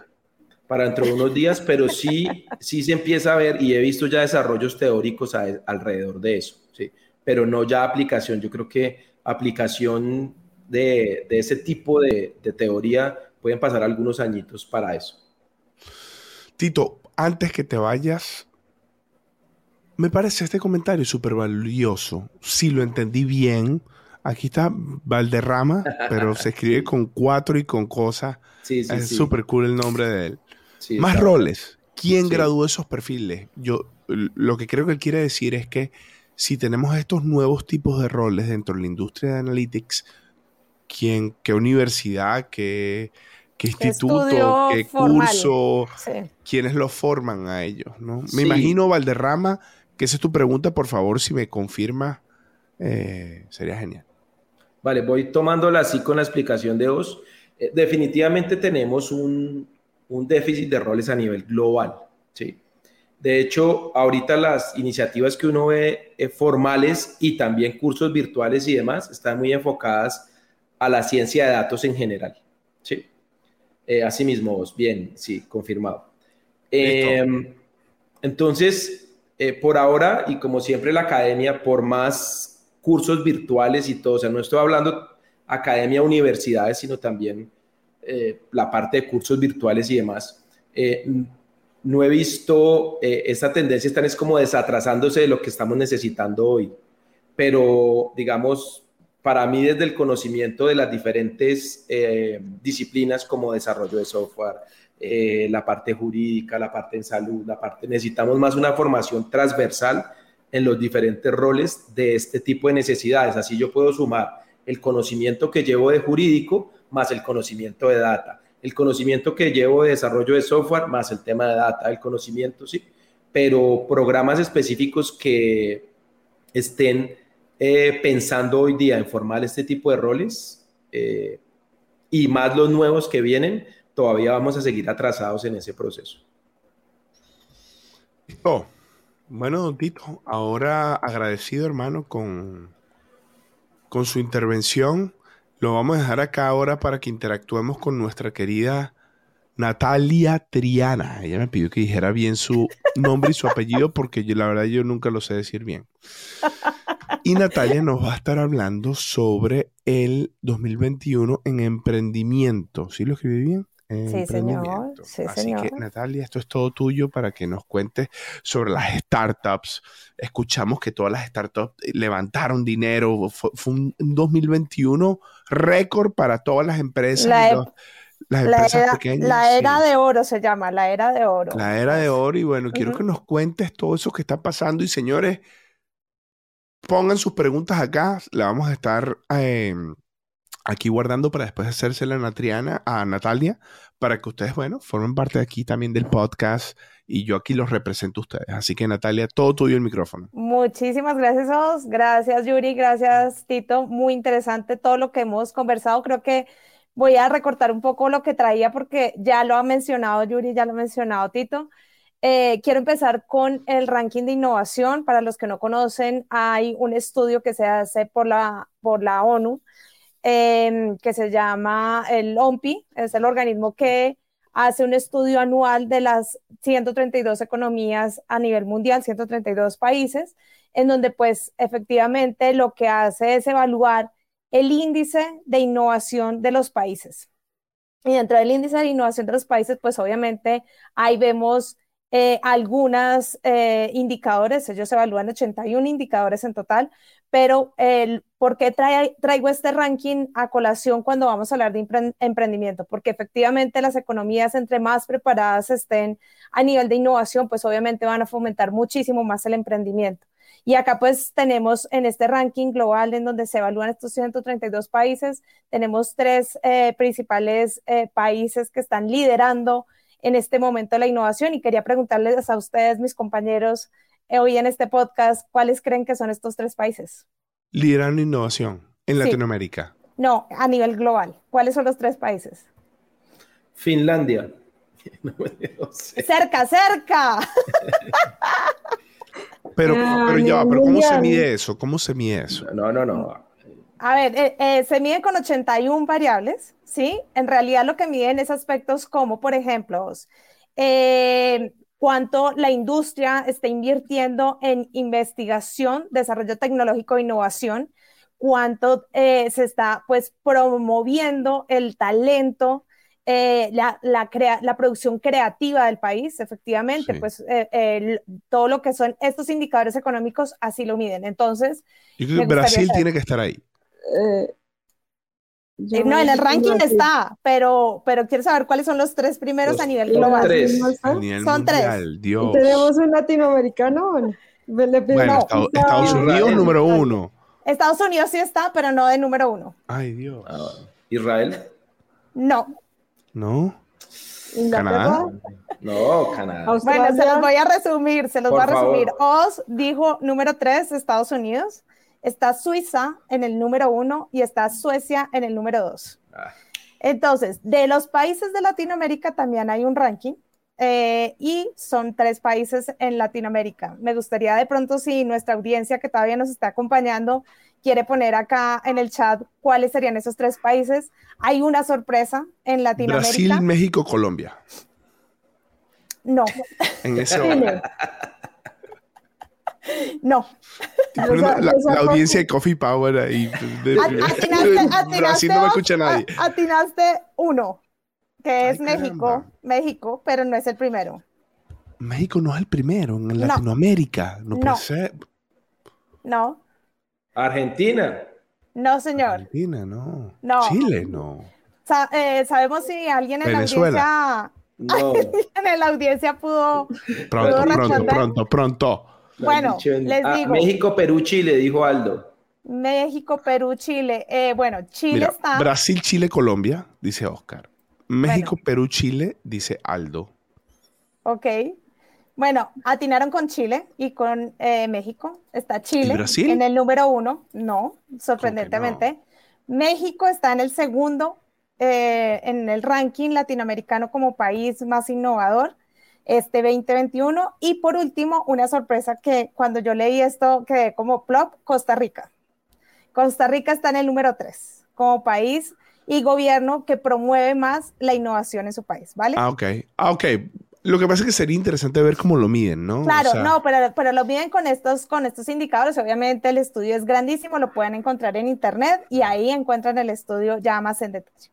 Bueno, pues teniendo en cuenta estas economías y cómo, vemos ese crecimiento y cómo pues están promulgando la innovación, pues ahora sí ya vamos a entrar en materia con respecto a lo que es el emprendimiento. Entonces, pues vemos que efectivamente, como lo mencionaba vos, este 2021 vimos muchísimas noticias alrededor del emprendimiento en LATAM. ¿Y por qué se dio esto? Pues básicamente con lo que pasó en el COVID, y con todo lo que pasó en la pandemia, antes teníamos como referente siempre un hub de emprendimiento que era Silicon Valley. Y todos tenemos en nuestra mente Silicon Valley como el referente en donde se gestaban las mejores startups, los unicornios, donde pues nació absolutamente todo lo que es digital, tecnología y demás.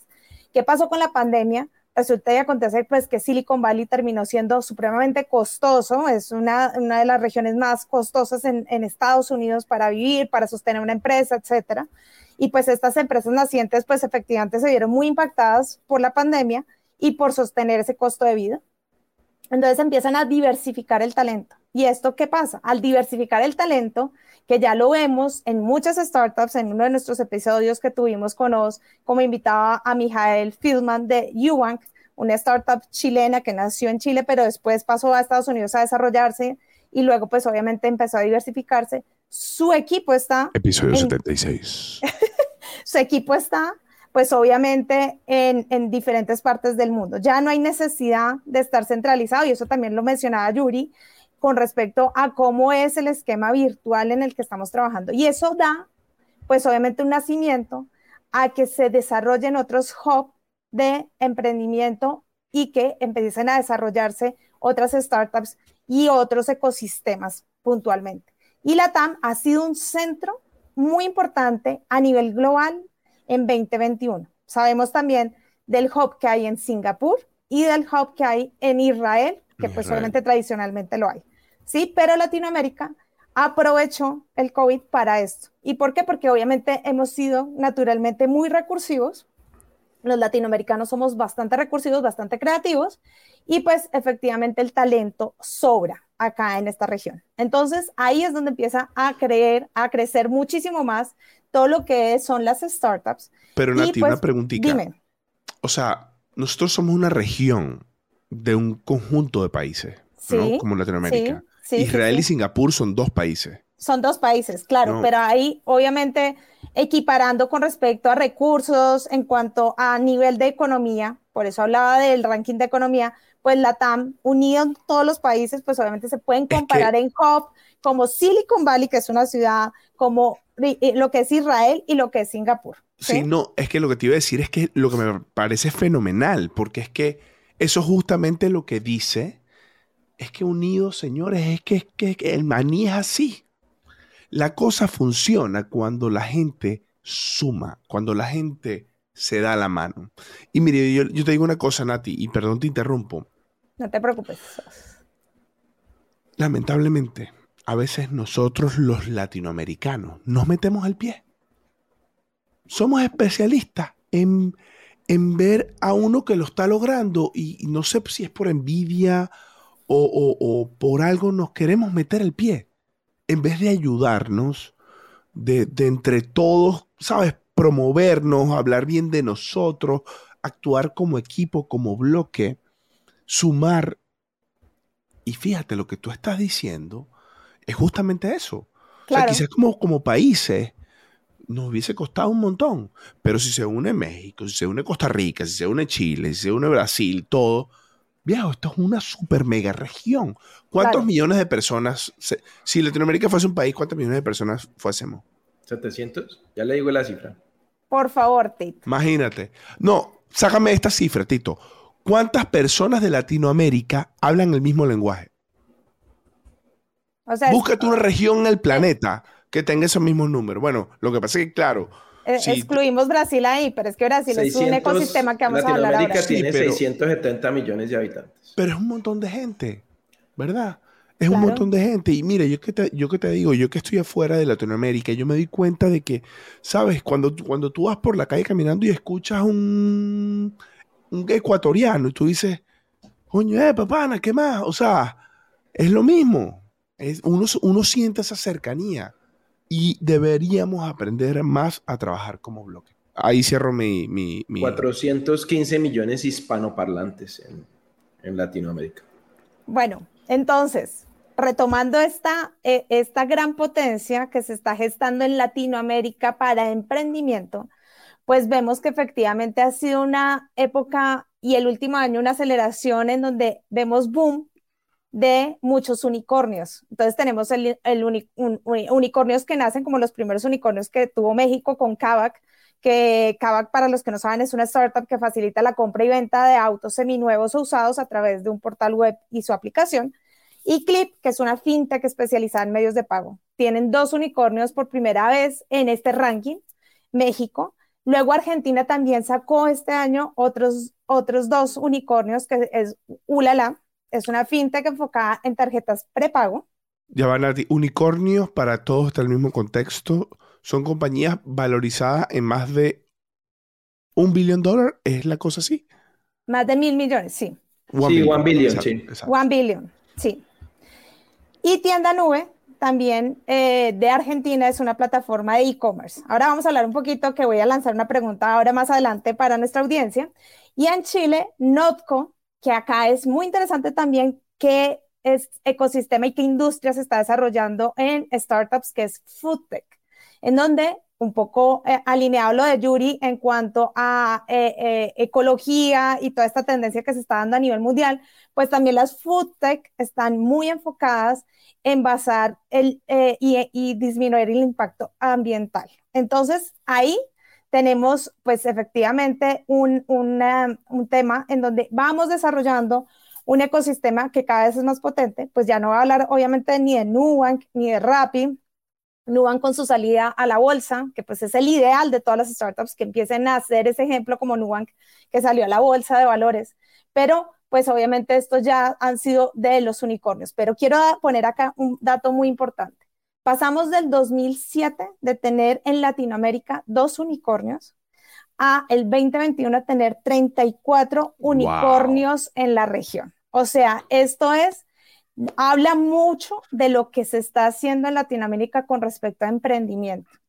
Y pues efectivamente se está viendo también una movilización muy importante con respecto a los VCs o Venture Capitals, en donde Venture Capitals del tamaño de, SoftBank y bueno, etcétera, que ya los conocemos, empiezan a venir a la TAM muy atraídos por esto, porque es el momento de Latinoamérica en emprendimiento y están saliendo empresas que efectivamente pasan ese momento del Valle de la Muerte. Obviamente muchas mueren, pero estamos llegando a un punto de equilibrio en donde cada vez más están eh, desarrollándose y escalándose en esta proporción.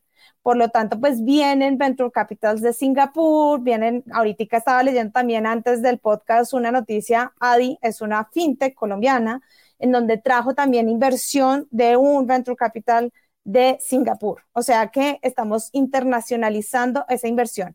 Y quiero dejarles acá unos datos importantes.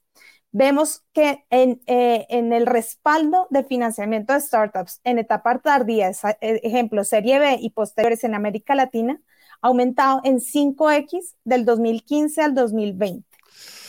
El financiamiento en etapa de semilla, o sea, SIT, y a Serie en, e, en, ese mismo periodo de tiempo se ha duplicado. O sea, estamos hablando de 2X de lo que se está hablando. Y la mayoría de financiamiento en etapa inicial en América Latina, entre enero del 2018 y junio del 2020, fue en inteligencia artificial, mi querido Tito, y Big Data, con 248.5 millones invertidos en este subsector. Viejo, entonces, que la compañía mañana. y Corporation. Y ahora, ¿cuáles son las ciudades top performers de ecosistemas de innovación? Eso es diferente a los países que estamos Ah, pero vamos a hacérsela al público. ciudades, ciudades. Ciudades de top performance en ecosistemas. Entonces, ¿En el mundo o en Latinoamérica? No, en Latinoamérica. Ahora sí ya estamos hablando de Latinoamérica. Top performance. Buenos Aires, Santiago, Ciudad de México, Bogotá, Sao Paulo. Bueno, los dijiste, sí, pero en ese orden está Sao Paulo. A mí tú no me dijiste que lo dijera en orden, así que yo te lo lancé de ese orden. está Sao Paulo, está Ciudad de México, está Bogotá, en tercer lugar Bogotá, me sorprendió porque Bogotá sigue creciendo. Bogotá, Buenos Aires. es lo más maravilloso que existe en el planeta, Nati. Buenos Aires en el cuarto lugar y Santiago Valparaíso. quiero darles unos datos acá importantes en cada una de estas ciudades. Sao Paulo. Es la casa de 20 unicornios y es donde se concentra la mayor parte de firmas VCs de las regiones, de, Sao de Venture Capital. Sao Paulo, exactamente. Su ecosistema está avaluado en 49 billones de dólares e invirtió 902 millones de dólares en emprendimientos de etapa temprana. Oh ¿Cuáles son las principales Tito, verticales? ¿Você fala portu portugués? Falo ¿Cuáles son- portuñol. Tocó Puedo hablar un poquinho. Tocó aprender. ¿Cuáles son las principales? portuñol. ¿Cuáles son las principales verticales en Sao Paulo? FinTech y PropTech. Es donde están enfocados en PropTech? este momento.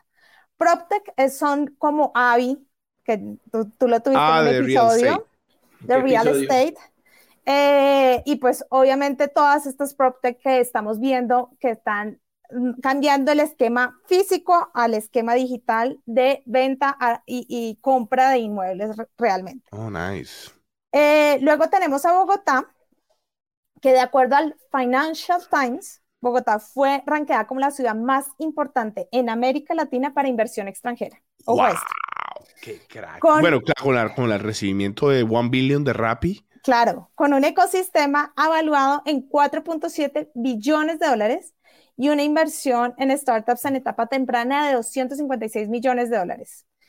Bogotá, pues obviamente tiene diferentes fondos de inversión patrocinados por el gobierno, ¿sí? Que eso también ayuda mucho con la economía naranja, etcétera.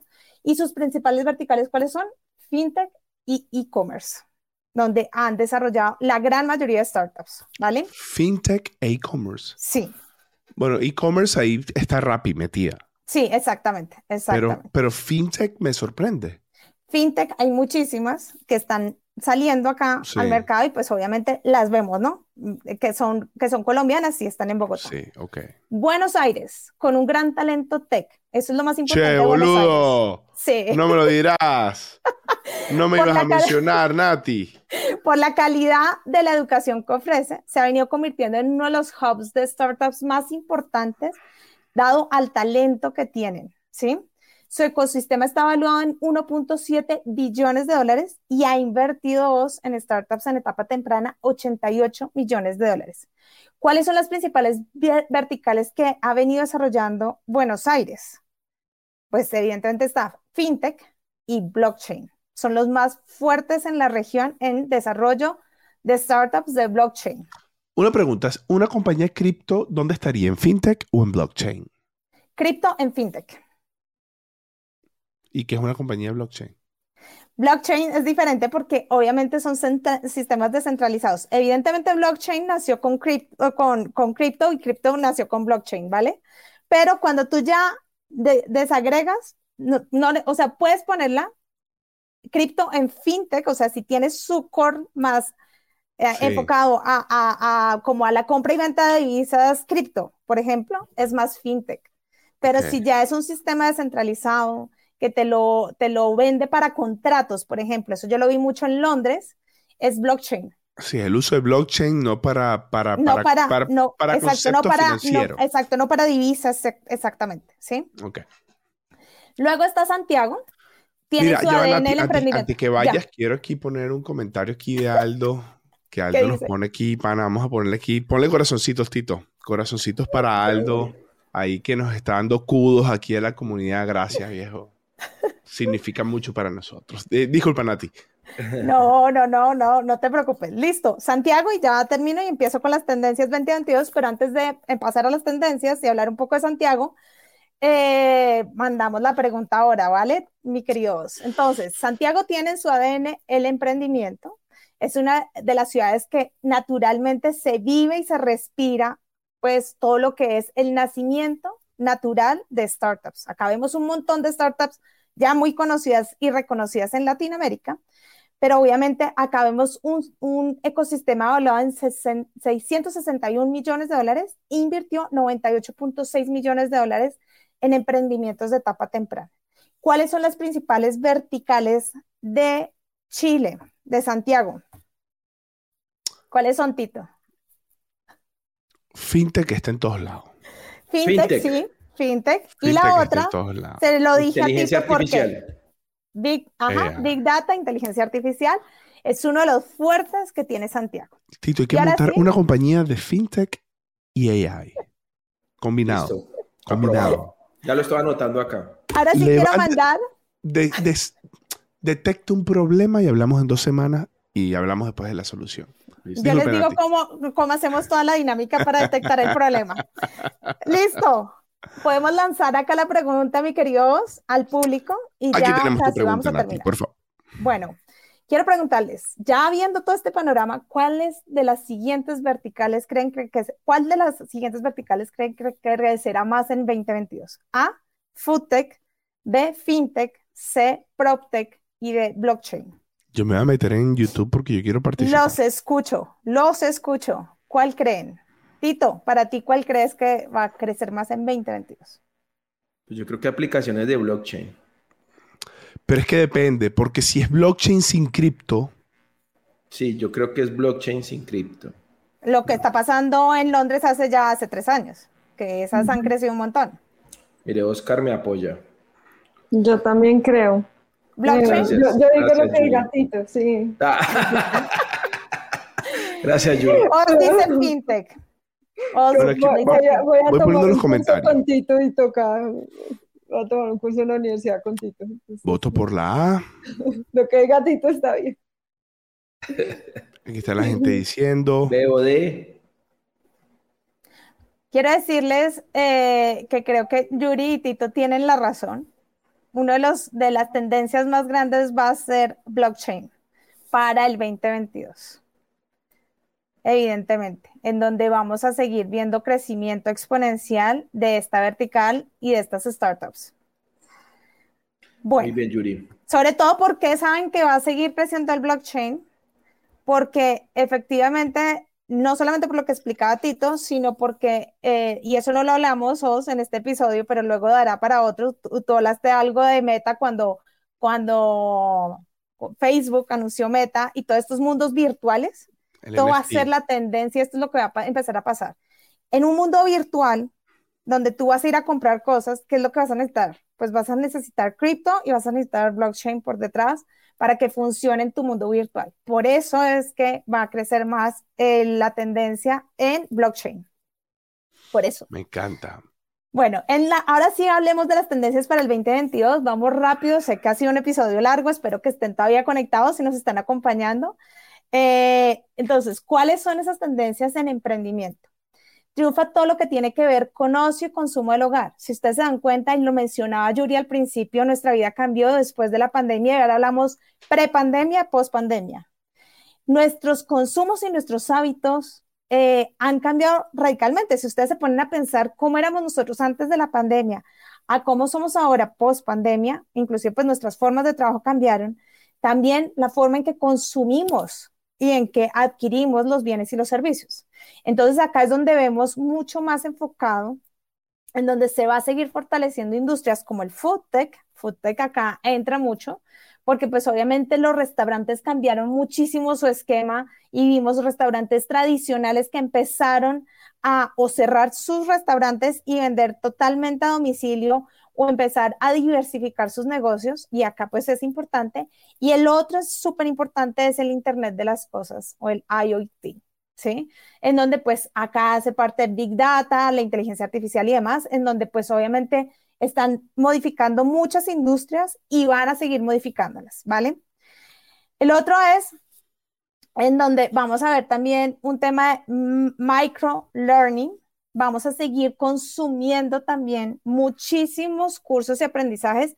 Y cuando hablábamos de quiénes van a graduar estos perfiles, si ustedes se dan cuenta ahora, no hay tanta educación formal como los cursos prácticos y sencillos que vemos universidades de la magnitud de Stanford, de Harvard y demás que dan cursos en línea, en donde la gente ya puede consumir sus cursos cuando y como quiere. Vemos plataformas como Creana, vemos plataformas como Udemy y seguirá creciendo también por ahí el tema porque el consumo va hacia allá y hacia allá va la microespecialización también. Seguimos con la era dorada del e-commerce. Todos seguimos consumiendo, pues ya sabemos obviamente los e-commerce tan, tan eh, renombrados como Mercado Libre, como lo que es Amazon, pues seguiremos viendo este tipo de consumo. Por lo tanto, van a seguir existiendo estas plataformas. Pero hay una cosa importante para estas plataformas y para los que nos estén escuchando, en donde tienen que empezar a desarrollar y seguir aprovechando ese huequito que hay todavía de falencia, que es el servicio al cliente y la personalización. Ahí la personalización, mi amigo Tito, indiscutible la data para estas startups que se van a dedicar a esto, pues es fundamental. Y lo otro es la atención al servicio al cliente y la personalización para esos clientes que tanto lo necesitan. A veces ese contacto físico, no todo por la aplicación funciona, ¿vale? Lo otro es los cambios de esquema de trabajo. Y ahí en los cambios de esquemas de trabajo que ya lo mencionaba Yuri al principio, es la flexibilidad del trabajo remoto, pero ahí lo importante es que van a seguir creándose o fortaleciéndose las plataformas de comunicación y comunidad virtual, es decir, como Slack, como lo que vemos en Teams y demás, eso es lo que va a seguir también fortaleciéndose muchísimo. Luego, lo, lo, otro que tenemos es la llegada del 5G.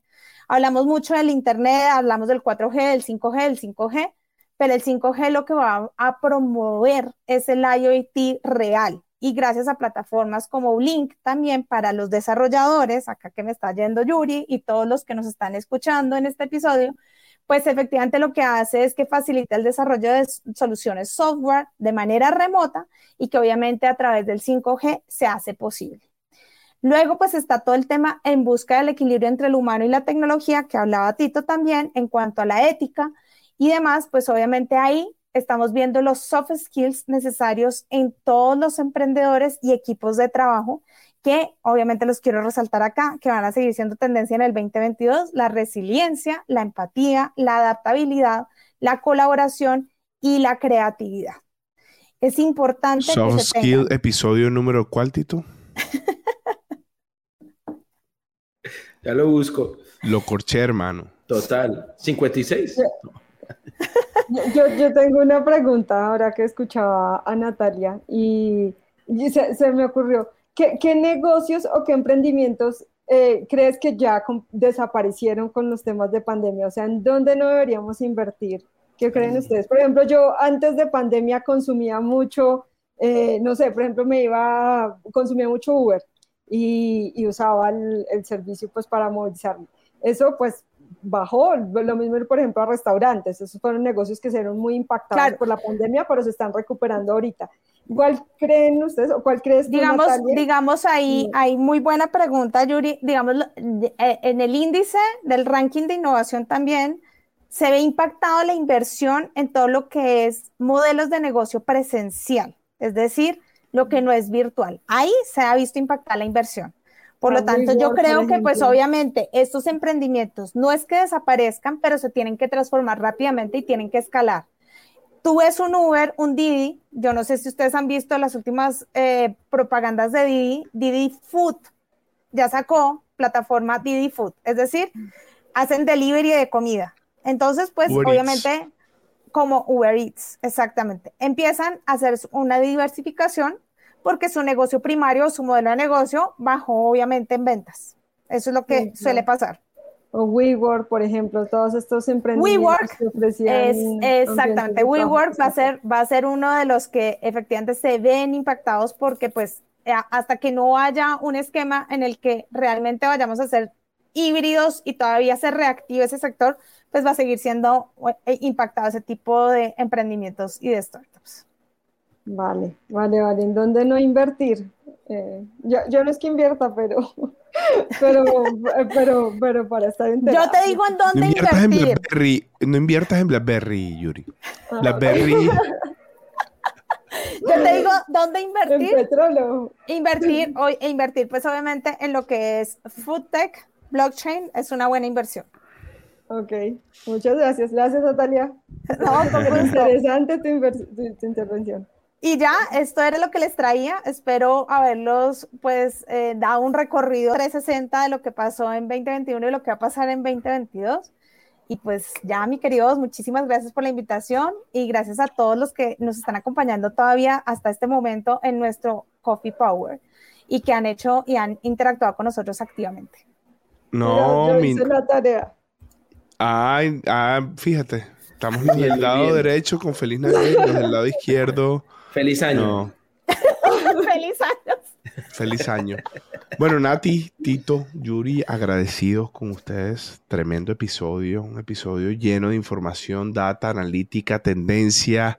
De verdad veo que se prepararon y, y, y, también a ustedes que están conectados con nosotros, Después de que una hora y 42 minutos, Dios mío. Gracias de verdad por estar conectados con nosotros y, de verdad por participar. A mí, a mí particularmente me encantan estos episodios en vivos porque siento que estamos como entre todos, ¿no? En vez de yo estar entrevistando a una persona, ustedes hasta me ayudan a traerles buenas preguntas, así que mm. Tito, deberíamos retomar y Nati, más estos espacios en vivo, eh, encantadísimo este, con todo. en cuanto al 2021, ha sido un año, otro año duro para nosotros, bueno, para mí particularmente lo ha sido. Em, el 2022 no, va, no está arrancando nada bien. No, eh, mente positiva, vos, mente positiva. Bueno, yo, yo, estoy, yo, yo, estoy entrando a un casi lockdown donde vivo. Ah, Entonces, yo, yo venía saliendo un 2021 súper bien, pero esa salida y ese respiro que tomamos nos está pagando las consecuencias. Em, pero bueno, los que tengan las oportunidades de estar en casa con su familia, disfrútenlo con responsabilidad. Este, este virus, no sé si se va a acabar, pero estoy bastante cansado de esto. Em, pero bueno, lo que sí le quiero desear a todos es que tengan unas felices fiestas, tengan un feliz año nuevo, de que puedan comenzar este 2022 con, con el pie derecho y que puedan seguir haciendo lo que ustedes les gusta hacer. Aquí estaremos nosotros apoyándolos desde el punto de vista de tecnología, de liderazgo, de analytics, de emprendimiento, con nuevos episodios, nuevos contenidos, nuevas experiencias que te ayudan a reflexionar, que te ayuden a inspirarte un poco más semanas tras semana y que te permita ser un mejor profesional. A ustedes muchachos, de verdad, agradecidos, corazones, 100%, este, eh, por todo lo que también hacen por el podcast. Eh, sé que ustedes también le, le ponen corazón, Yuri con todos esos resúmenes que hace cada vez que terminan los episodios, que yo, Dios mío, yo digo, Yuri le dedica más tiempo a hacer el resumen que yo a producir el podcast, es increíble. Si yo tuviese la capacidad de resumir los episodios de esa manera, el equipo hiciera unos Instagram, unas cosas de esas redes sociales increíbles. Pero Yuri, eres una rockstar. Ay, muchas gracias. Ya vi que me ayudó un montón porque eh, era terapia de mi insomnio y se convirtieron en, ¿En qué? En, en, en un resumen eh, que, que, siempre le ha dado mucha visibilidad. Me he vuelto famosa. La gente hasta me ha escrito preguntándome la marca del lápiz que uso y toda la ah, cosa. Que si doy clases, sí. Muy bien, muy bien. Y ya aplicó una técnica empezó como de... terapia de, de insomnio. Así fue que me puse a dibujar esa técnica de poner, de visualizar lo que estás pensando, me parece increíble, ¿no? Y yo que produje el episodio y de repente lo veo así en esa infografía, digo, sí, sí, era esto. Perfecto. Este, a usted, don Tito, hermano, otro año más de Coffee Power. Nos lanzamos unos, como unos 25 episodios, tú y yo, ¿no? Sí. Como 20, entre 20 y 25 episodios. Este, bueno, cargadísimo y yo fan como siempre, hermano, del trabajo que vienes haciendo. Sabes que eres un super crack, te quiero mucho. En otro episodio, en otro episodio vas a tener que explicar quién te enseñó a fumar puros y, cómo llegas tú a la movida. Ese lo podemos hacer. Le vamos a tener que cambiar el nombre de Coffee Power, pero, bueno. No, antes puro power, puro power. Aquí tenemos, esta es la cajita de la felicidad para Tito y para mí. La tenemos siempre con nosotros en nuestro corazón.